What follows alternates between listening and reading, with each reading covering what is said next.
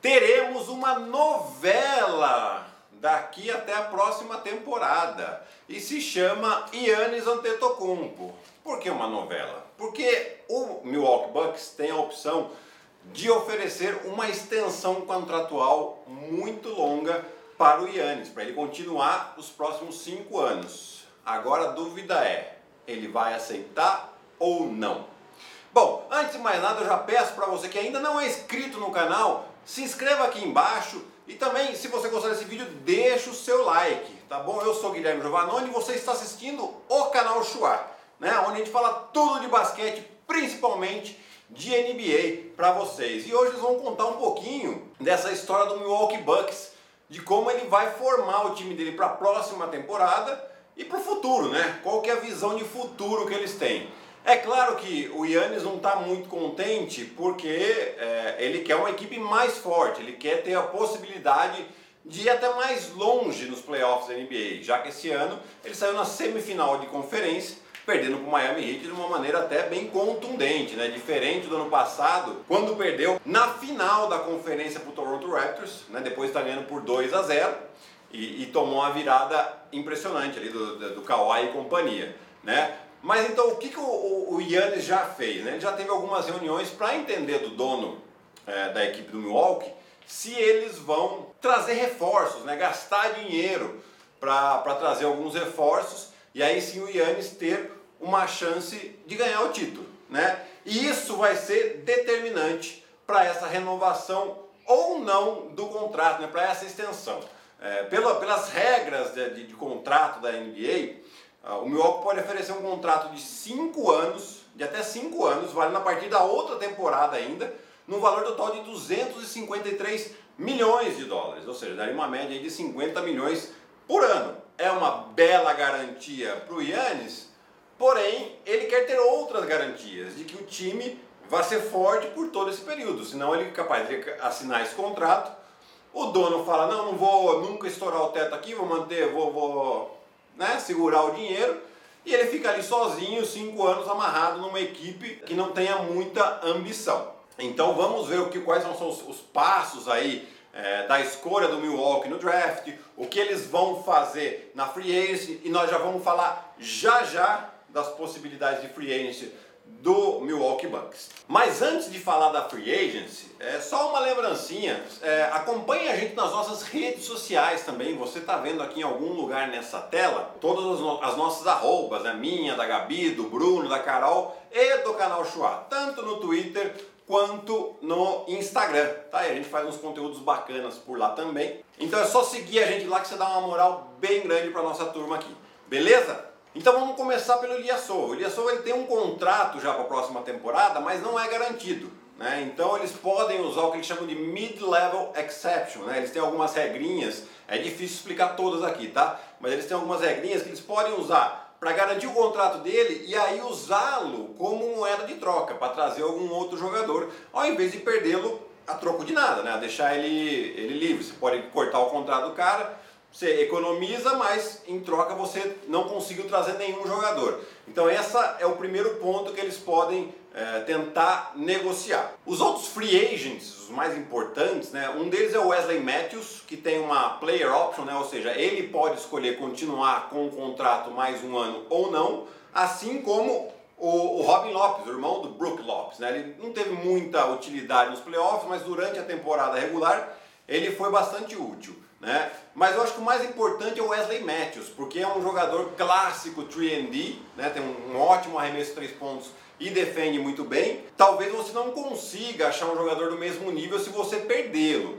Tá? Então pode ser um, uma ação importante renovar o Wesley Matthews para você continuar com aquela ideia de ter o Yannis que bate muito bem para dentro e chama muita defesa e ter bons chutadores ao lado dele. O Wesley Matthews é um desses ótimos arremessadores que, que tinha, né, que tem ainda na equipe do Milwaukee Bucks. Outros free agents são o Pat Connaughton, o Kyle, Col Kyle Corver e o Sterling Brown. O Kyle Corver também é um chutador, mas já está um pouco mais veterano. São jogadores um pouco mais fáceis de você é, substituir, de você é, conseguir achar alguém no mercado bem interessante. Tá? E até tem umas peças aqui que eu anotei. Caso Wesley Matthews, Wesley Matthews saia, né, você pode ir atrás de opções como Justin Holiday, o, o Gary Temple, que também está saindo ali, é, vai ser free agent da equipe do Nets e talvez o Nets não consiga uh, renová-lo, ou até mesmo o Austin Rivers, né, filho do Doc Rivers, que está lá no Houston Rockets, também pode ser uma boa opção para essa equipe do Milwaukee Bucks. Agora, a grande história vai ser Eric Bledsoe. Ele tem contrato ainda e não tem agradado principalmente os dois últimos playoffs. Né? Então ele, ele sim pode ser ainda uma boa moeda de troca né? para você conseguir algum outro jogador de peso né? e que tenha assim, um, uma performance melhor um pouco uh, nos playoffs. Então acho que o Milwaukee tem bastante coisa para fazer, mas principalmente é você convencer que nos próximos seis anos você vai ter uma equipe competitiva o bastante para convencer o grego a renovar por mais cinco anos e aí sim ficar tranquilo, você garante uma estrela muito grande. Né? Eu acho que a possibilidade de uma eventual troca do Yannis Antetokounmpo é mínima, porque você não consegue é, trazer um jogador desse calibre tão fácil assim. E outra, você conseguindo convencer o Yannis a continuar lá, depois é mais fácil para você eventualmente trazer uma outra estrela, uma grande estrela, e aí sim, juntar lá aquela famosa panelinha que a gente fala, né, de juntar ótimos jogadores, super estrelas para tentar conquistar o título. E antes da gente ir para as últimas notícias, as notícias da atualidade aqui, é, só um recadinho rápido. Nosso grupo do Telegram continua com tudo lá, gente. Eu continuo mandando os áudios, as novidades que vão saindo, eu tenho postado lá também. Então se inscreva no nosso grupo Telegram, aqui embaixo tem o um link, é só clicar lá e se inscrever. Beleza, pessoal? Bom, nessa semana saiu também a notícia da possibilidade do, da NBA voltar ainda esse ano, antes do Natal ali para o dia 22 de dezembro, mais ou menos, eles estão prevendo. É, o porquê dessa antecipação? Né? Alguns motivos. Né? É, Olimpíadas, eles querem, não querem que uh, as finais da NBA, os playoffs, coincidam com a Olimpíada. Eles sabem que tem muito jogador da NBA que joga Olimpíadas e também tem uma questão de audiência, né? então vai, vai acabar dividindo um pouco a atenção. E em relação à audiência, eles também não querem terminar a temporada lá para agosto, porque já começou a pré-temporada da NFL, né, que é outro ponto importante que divide as atenções. Então tem esse lado aí que a NBA está pensando em antecipar um pouquinho, reduzir a temporada para 72 jogos, né, então ele começaria ali no final de dezembro, e as finais deveriam ser ali para o final de junho, no máximo começo de julho, né, porque vale lembrar que as Olimpíadas começam dia 23 de julho, tá? Alguns jogadores já se manifestaram, estão falando que se, se isso acontecer realmente o LeBron James o primeiro mês talvez não jogue, é, mas isso aí a gente tem que esperar um pouquinho para acontecer. Além disso, se adiantar essas datas, provavelmente a free agency, que tava, o pessoal estava pensando em começar ali para o dia 1 de dezembro, vai ser antecipada também. O pessoal está falando em 48 a 72 horas depois do draft, iniciar a free agency, né, para dar tempo também dos times se organizarem Vale lembrar, o draft é de 18 de novembro, ou seja, a free agency começaria 20 ou 21 de novembro. Para depois, no dia 1 de dezembro, já começar os training camps, ou seja, a pré-temporada da NBA. Ou seja, então vai ser bastante corrido se realmente se confirmar o início da NBA ainda esse ano. Outra notícia que acabou de sair, o General Manager Daryl Morey, que estava no Houston Rockets, acabou de assinar um contrato de 5 anos com o Philadelphia 76ers.